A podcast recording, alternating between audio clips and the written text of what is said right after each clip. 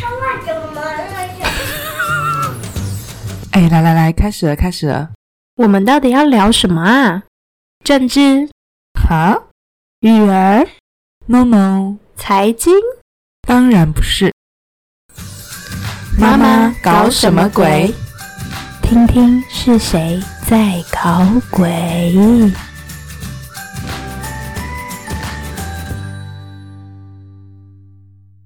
大家好，欢迎收听《妈妈搞什么鬼》，我是妈咪。我是维尼。我们要接上一集讲的主题喽，继续聊聊教养这件事情喽。上集节目我不是有聊到说自己一直很不放心，所以很晚才把女儿送去幼儿园吗？其实我后来有意识到啊，是自己的心困住自己了，所以开始就比较有觉知，知道自己要做的功课叫做放手。我还因此去找了花精来喝哟，但不知道是花精真的太神奇，还是我是很有意识的在转化这件事情。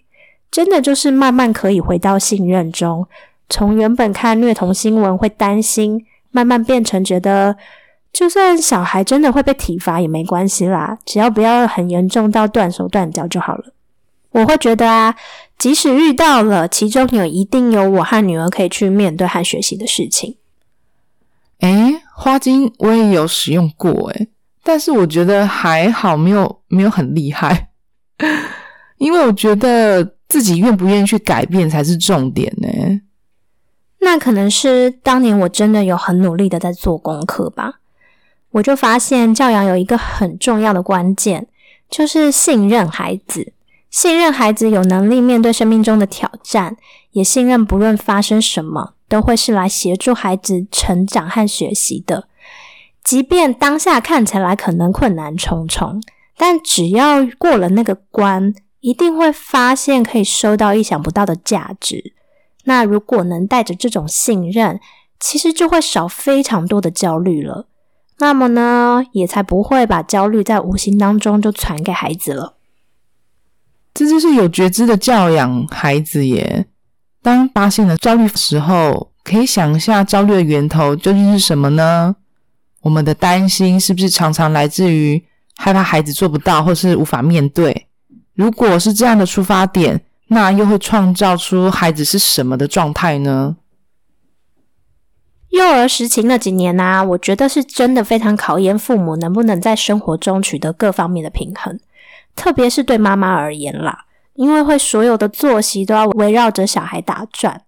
一个小孩要健康快乐的活着，就真的必须用到牺牲这种字眼了，因为父母要牺牲自己的睡眠、娱乐等等的，有些甚至是要暂停工作。但我觉得牺牲并不意味是很负面的事情。因为借由育儿之路上不断的前进后退的去调整步伐，然后试图去找出自己觉得平衡的过程当中，其实我们也是在练习与自己连接和与他人连接这两者之间，究竟是要如何拿捏才能取得平衡的。嗯，现在想想，我真的暂停工作很久诶，但是生活上给我种种的回馈，真的大于职场上的。以前呢、在职场上意气风发的，但外在的赞赏还是无法满足我内心隐藏的匮乏感受。反而育儿这段期间，身心比较富足诶，因为啊，孩子跟家人给我很多内心的机会。还有我想要说的就是啊，如果呢，我们会因为在孩子面前情绪失控，有时候感到沮丧或是自责，那我们真的要先恭喜自己一下，因为那个代表了我们总算是见识到自己无意识的反应是什么样子的了。这是觉察的第一步，但也是往前跨出非常重要的一步了。哇，那我要先恭喜我自己耶！我超多反应可以察觉我自己的。对啊，其实我觉得我也是，因为我觉得当妈这条路上啊，会有无数次感到自责内疚，但我们一定要先学会接住自己，不要让自己坠落在无止境的愧疚感或罪恶感当中，因为一切的情绪其实都是从自己内心升起的，别人真的也无法接住我们。例如，我就会听到朋友说，可能没有母奶啊，小孩掉下床啊，情绪不好吼了孩子，或是可能因为各种因素不能陪伴孩子，或是我没有把孩子的需求放在前面，先满足自己，种种的原因都有可能让我们感到很内疚。然后有些妈妈可能就会为此而自责到难过掉泪。但我觉得我们真的一定要先。学会怎么样承接自己的情绪。我发现很多时候啊，你刚讲这些，其实都是因为外在原因，例如说跟别人比较啊，才让我们感到压力而焦虑。耶，这些音量大到这么强，我们常常会被击倒，觉得自己没有做到就是不够好。但是什么叫做接住自己？要怎么接？用手吗？还是？就像医生接生一样啊，把小孩接住，是指在情绪来的时候，我可以很很有觉察的告诉自己，这个情绪下面的原因是什么吗？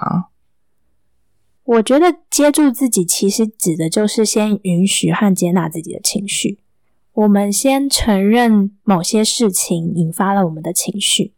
当我们情绪过后，我们来问问自己，是什么样的事件引发了我们的情绪？我们可能就会发现，像你刚刚讲的，很多其实是来自于外在的观点，或是跟别人的比较，才让我们觉得自己做的不够或不好。但我们真的要相信，我们对孩子的爱已经足够了，我们对孩子的爱已经足够让孩子感受得到，也足够让孩子在爱中成长。哦，所以我们也要接受自己有一些罪恶感。觉得做的不够好吗？我觉得适度的罪恶感啊，可以抑制我们去伤害别人或是修正自我的行为。所以愧疚感这种东西还是有它存在的意义。但如果我们过度的罪恶，就很容易让自己只关注在自己身上，也很难从情绪中转移，于是就更加破坏了亲子关系。所以还是回到我刚刚说的，我们要相信，爱就是最棒的礼物。就是我们可以送给孩子最棒的礼物了。像我最常发生的啊，就是大骂小孩后会有很多的罪恶感，但就是觉得应该要多点耐心啊。但我应该要先接受自己的样子，才不会沉溺在罪恶的情绪当中，我才能有空间想想自己要创造的是怎样的亲子关系。对啊，因为父母接受孩子的程度，就取决于我们接受自己的程度。像《觉醒父母》一书中就有讲到一个观点：我们要接受自己，并非总是知道如何回应孩子。哦，这个我想到有一次啊，我儿子问我为什么布的口罩不能防飞沫跟细菌，但我还是让他带着出门。这个时候完全想不到原因，诶就对他傻笑。还有啊，叫儿子写功课的时候，我还会写错字，也是跟儿子一起大笑。但我觉得这里指的回应啊，并不单纯只说知识常识上面的回答，还包括了我们都会有不知道如何处理孩子的情绪，或是不知道要如何协助孩子面对困难的那个状态。所以父母真的不需要觉得自己是万能的，好像都应该要知道如何回应孩子的每一个需求和每一个状态。就承认自己其实也有很多做不到的时候。没错，对啊，像《觉醒父母》书中有提到一段话：我们无法全然接受自己的孩子，是因为他触痛了我们内在的伤口，威胁到一些我们依然紧抓不放的自我执着。除非我们能够好好处理自己为何无法接受孩子真正模样的原因。否则，我们将永远会想要塑造、控制或是支配他们，或让自己受他们支配。没错，我们在坦然接受孩子这方面，如果有任何的障碍，都源自于我们自己过去的制约。当我们无法接受自己如其本然的各种样子的时候，那也就无法无条件的接受孩子。所以，其实啊，接受孩子与接受自己是携手并进的。我们需要让他们是同时前进的。对啊，其实该被修理的是我们诶，过去的创伤才是亲子关系中的障碍。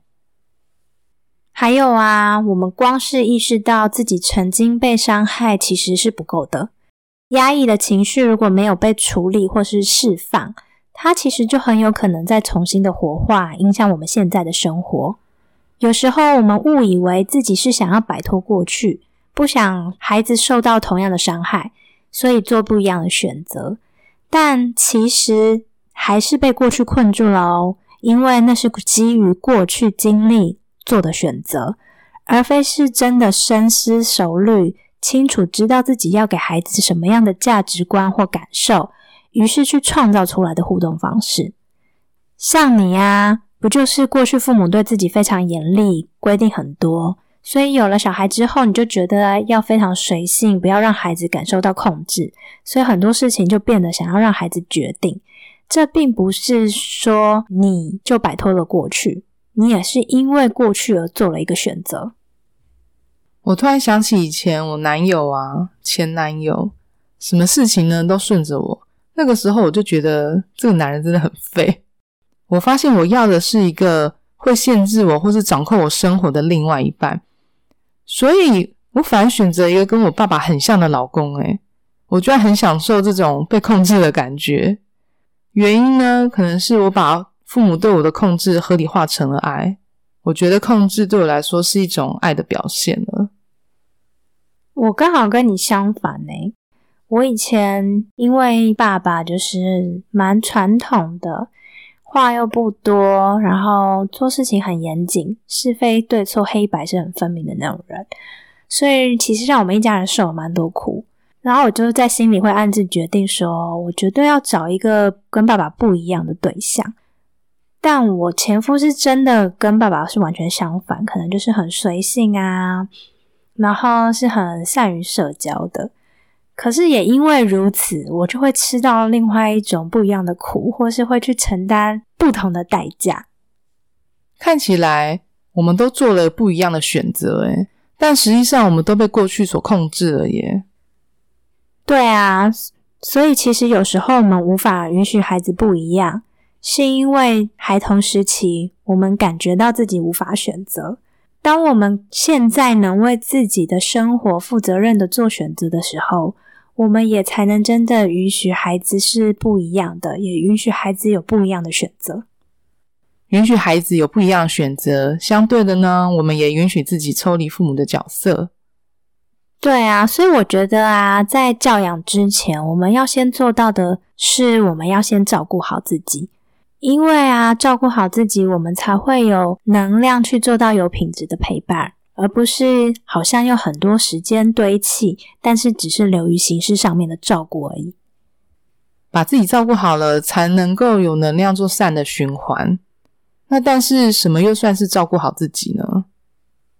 我觉得照顾好自己，首先就是要先厘清和明白，知道自己的需求是什么。所以我会为自己的需求事先安排好时间去去达成和完成。就像是啊，我开始知道我自己需要一些独处和运动的时间，所以在安排时间方面，我其实都会事先留给自己那些时间，也事先安排好孩子可以由谁帮忙照顾，或是如何安排好在孩子上课的时间去做这些事情。那我问你哦，那吃饭的时候到底要先喂自己，还是先喂小孩？我觉得就是也要先搞清楚啊，你自己什么时候会饿，或是你想要吃什么。我试试可以在我自己会饿之前，我先搞定好小孩子的吃，或是先满足一点小孩的需求，或是先给小孩一点零食，让我在吃饭的时候，我可以为自己好好的吃一餐。像以前呢，我也会依照就是孩子的口味而做选择，所以不管是在外面吃饭，或者是自己在家里煮，都会因为孩子需要吃什么，然后我就只能配合的吃什么。长期下来，我就会有一直有一种不被满足的感受，所以后来我就做了一个不一样的选择，就是我如果自己在家里煮，我就宁可煮两份不一样的东西，满足孩子，但也同时满足我自己的需求。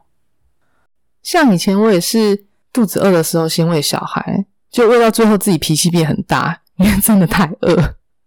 还有啊，点餐也是啊，总是依照小孩喜欢吃的，然后跟他吃一份。那现在你有比较清楚知道自己的需求是什么，怎么样可以照顾好自己了吗？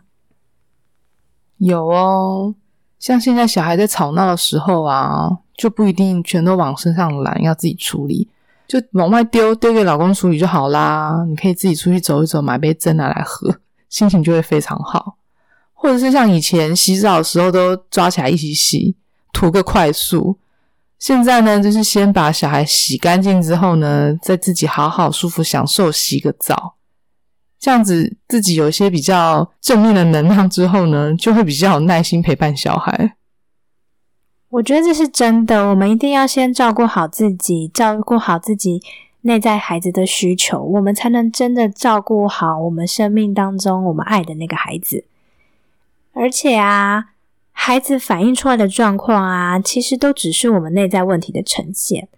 因为啊，像是在我看《最好的教养是从面对真实的自我开始》那本书中，有举到很有趣的例子，就是在说家庭成员的潜意识其实是会互相影响的。例如里面有说啊，有一个孩子他过往其实没有任何不安全感的因素，妈妈、爸爸也都陪伴在身边，却在上学的时候呢，有严重的分离焦虑。他们探讨检视之后，才发现原来是爸爸在儿时有被遗弃的感受，一直没有去治愈。但是当爸爸把这些感受和经历说出来之后，儿子的分离焦虑就自然而然没事了。诶哇，这是告诉我们，孩子有状况的时候，是不是要再提醒自己，过去是不是有相同的经验或是经历呢？对啊，因为很多时候我们都会无意识的再次重演自己的经历。例如小时候，我们想要反抗父母的想法，提出自己意见时，被对待的方式如果通常是被要求闭嘴，或是被打骂，那么长大之后很容易就重复相同的行为。因为面对相同状况时，潜意识会带我们回到过去的记忆中，想起过去的感受。那么大脑也很聪明啊，会去选择比较不会再度引发负面情绪的行为，要么呢就是将自己当做过去只能闭嘴或被打骂的孩子，要么呢就是成为打人和叫孩子闭嘴的父母。而通常又因为我们心里的防卫机制会合理化父母的行为，说服自己父母是因为爱我们才会这样做，因此反而会在潜意识中认同父母的行为，以至于大部分时候。重复父母的行为会让我们感觉是比较好受的。这让我想到我女儿不认错、讲不得也说不得的态度。诶其实跟我好像哦。我小时候因为一直被父母指责，也没有解释的机会啊，所以父母永远是对的，也不可能认错。于是呢，我也在关系中想要占上风，不道歉，以至于潜移默化，我女儿也有这个状态。所以你的意思是说，当你持续不认错的时候，你就可以在体验过去的情情形当中时，站在父母那样的角色当中，以减轻你过去一直不被认同或一直被说做错的那种受伤的感受吗？有哦，当我在这个状态的时候，我会觉得我跟父母是同样的高度的。书中还有提到啊，我们在潜意识中。对家庭都会有一种想要忠诚的感受，于是这种够忠诚的感受也会让我们决定了我们面对孩子是什么样的态度。像是现在大家一直强调温柔、坚定的教养方式，就真的很给我很大的压力，觉得自己就是虎姑婆啊，或是一个疯子的妈妈。那你为何又要在意婆婆认为你是虎姑婆啊？因为婆婆总是在我骂小孩的时候飘出来，并且用我从来没有听过的温柔的声音在旁边插话，而且完全不管我正在教小孩或是处罚小孩，完全呈呈现一个非常强烈的对比。于是呢，我就常常立刻回房间捶枕头，就像蜡笔小新里面那个妮妮一样。你其实是三岁小孩吧？但是你如果会介意婆婆这样做，某个程度是不是其实你也很在意自己没有温柔的对孩子，才会对婆婆温柔的方式觉得是很刺耳的？你会觉得不温柔也是一种爱的方式，是在为过去父母对待自己的方式做解释。你解释的非常精辟。所以不温柔就是你对原生家庭的一种忠诚喽。敬礼。我们之前在《亲密关系》那本书中有提到，我们会与伴侣之间有权力斗争，但我们与孩子之间其实也会有权力斗争的现象哦。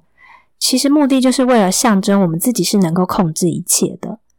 但是呢，当我们越渴望控制孩子，越渴望拥有权利，有可能是因为我们自己在其他领域有许多无力感，有许多不能的感受，才需要透过在孩子面前树立权威，来让自己是感到平衡的。以前啊，跟婆婆不和的时候啊，我就是会限制小孩的活动范围，甚至在小孩大吵大闹的时候，要闭嘴。因为啊，现实生活的无力感，所以我只能用我唯一还有权力控制的方向下手。另外一方面，也是跟婆婆示威，向婆婆表达说：“你别想碰我的小孩。”其实我自己最常对我女儿的感到生气的，就是她很多东西都不收拾、乱丢、无法整理。然后我就发现，这跟我过去原生家庭也有关系。在我原生家庭当中啊，其实我的爸爸是非常节俭，所以很多东西都是不能丢，连那种用完的瓶瓶罐罐都不能丢，所以就会觉得家里是乱成一团，然后堆积如山的东西。等到长大，我自己有了家庭，跟孩子住在一起的时候，我就会觉得，当如果我不能控制环境。就好像我不能控制我生活的一切，然后就会有一种无力感，所以我就会很在意，哦，我能不能让我的家是整洁、干净、是整齐的？所以我是会觉得，当我如果能控制环境的整洁的时候，我好像就会有一种可以控制，而不再有过去那种无力感的感受。哦，原来想要控制小孩整理环境，不单只是你有洁癖的原因啊。背后还有其他的因素哦。没错，就像是有一些父母啊，很习惯为孩子做牛做马，而且一直无法放手。那背后可能呢，是为了寻找自我的价值感。他必须透过被孩子需要，才能知道自己是谁和存在的意义是什么。有一次呢，我儿子生日，我那天很开心，想要单独大家好好吃顿饭。但是在出门的时候，他一直对我发脾气，然后我就哭了。然后呢，他看到我哭，他知道他做错事情，但我情绪压不下来，我就觉得很委屈，我就跟他说：“今天你的午餐就是冰箱里面的三明治。” 其实我哭的原因是觉得我这几年辛辛苦苦、风风雨雨这样一路走过来，这样子带着他。照顾他，然后受了这么多委屈，只是一个庆生，你还要对我发脾气，我就觉得啊，好委屈哦！我想要得到是我儿子可以知道，我这几年辛苦是值得的，是值得被看见的。所以你其实不是想要去帮他庆生，你是想要庆祝自己终于熬过了这七年，如此的伟大。对我真的超伟大的。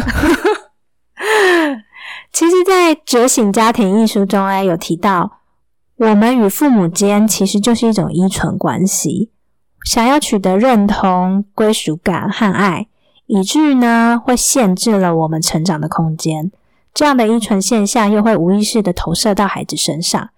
唯有我们把自己从父母那边释放出来，孩子呢，也才能摆脱这种循环。我有个朋友啊，因为母亲过世了。他就告诉我说，他真的不知道现在为谁而活。我听到了之后，觉得很替他紧张。所以，他其实一直没有把自己从父母的那个牢笼中释放出来，他还活在过去父母的状态底下。对他完全没办法活出他自己的一个状态。像当我意识到啊，我对环境的控制其实跟我原生家庭息息相关的时候，我就会告诉我自己，我女儿。生来就是我这辈子的功课，她是来教我和告诉我，控制环境并没有那么重要，更甚者的是，控制这件事情在生命当中没有这么重要。那我现在要开始把你家弄乱喽。那我会请那个打扫阿姨来，麻烦请你付钟点费。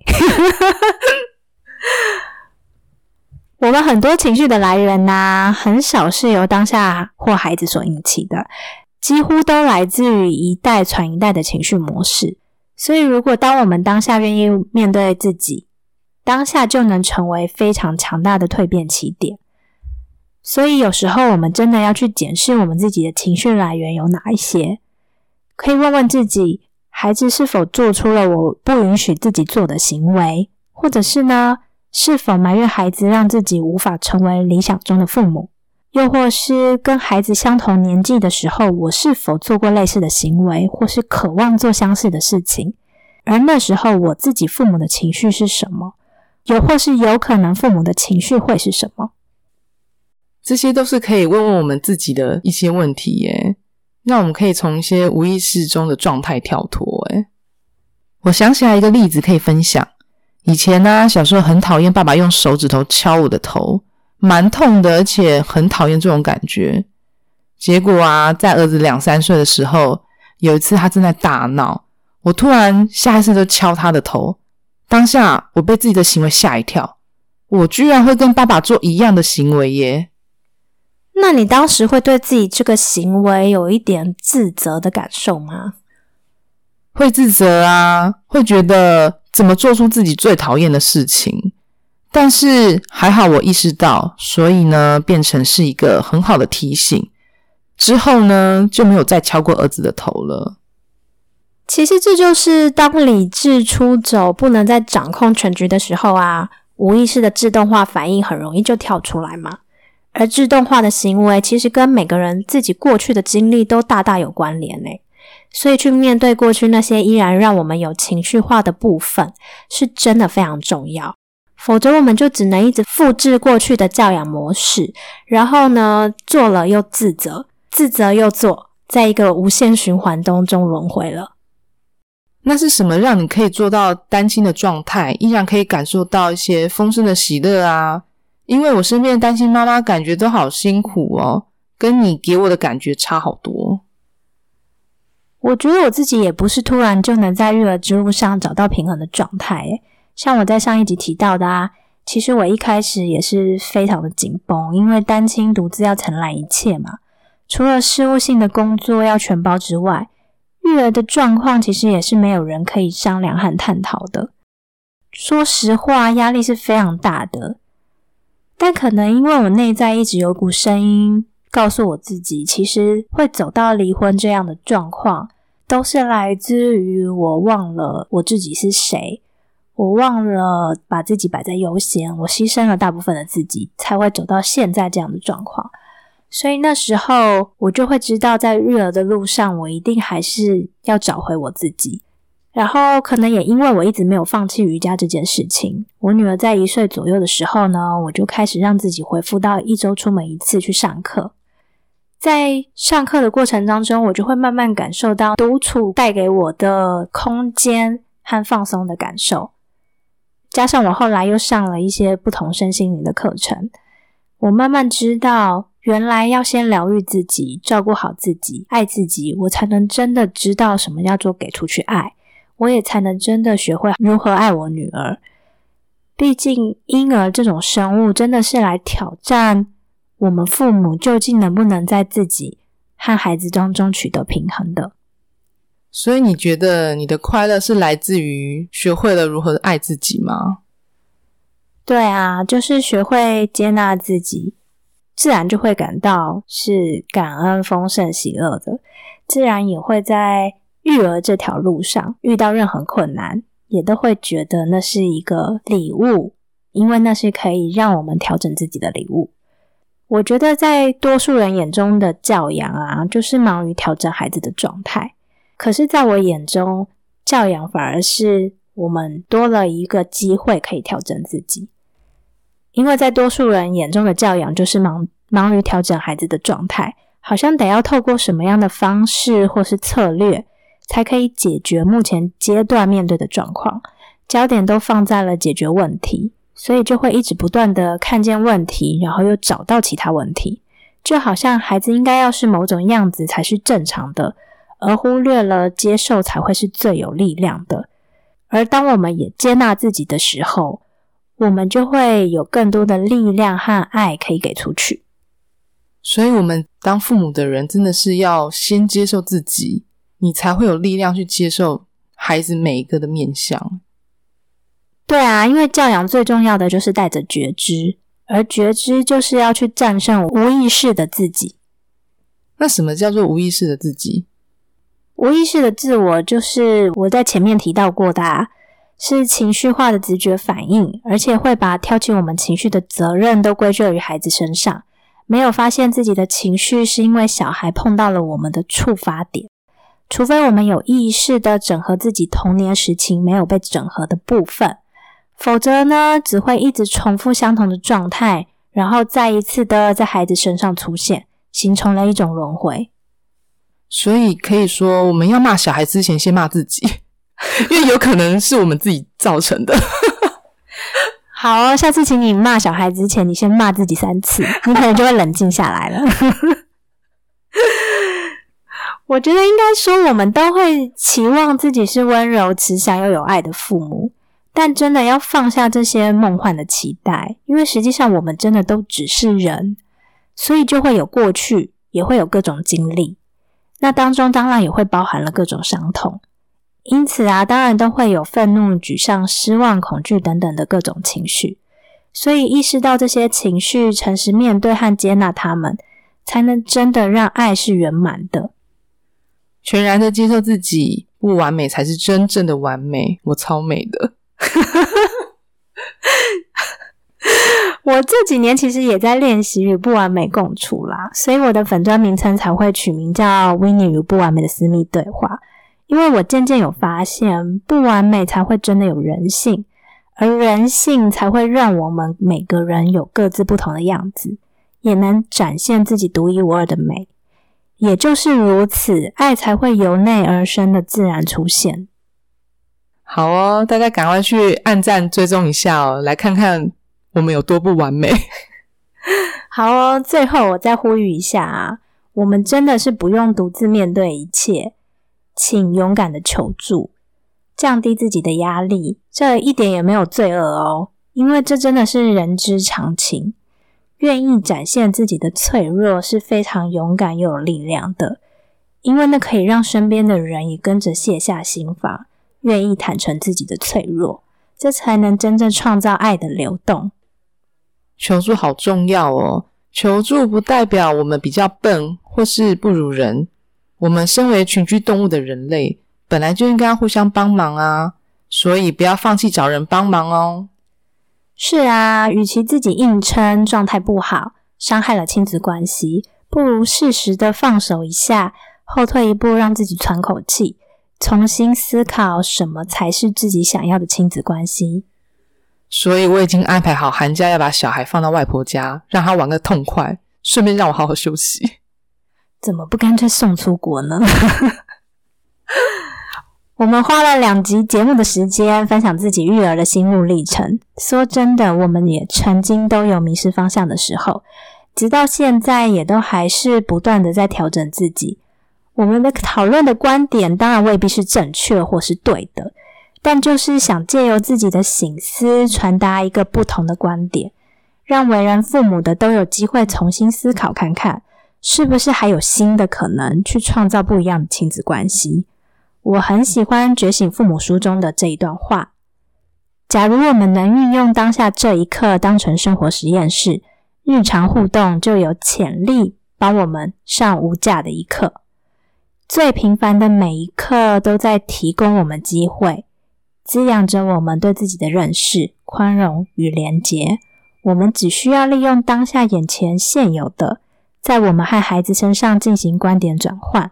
若能如此，最微不足道的情境都能带来启发，成为转变的入口。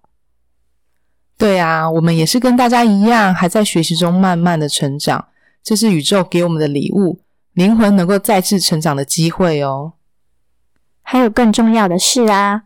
好康道相报！如果你喜欢我们节目分享的讯息，请大方分享给你身边需要的朋友，让我们一起共创充满温暖的世界吧。那如果你愿意支持我们做出更有品质的内容，以及让我们升级录音的设备，欢迎点选资讯栏中的链接，只要一杯饮料的钱就可以小额赞助我们喽。如果你对我们的节目内容有任何建议，或是想表达的心声，都欢迎你来脸书社团找我们聊聊，搜寻“妈妈搞什么鬼”就能找到我们啦。今天就到这里结束啦，拜拜啦！你会不会觉得自己童年生活离幸福美满的定义很遥远啊？不会啊，就是因为一直被骂，现在才有这么多先生可以分享啊。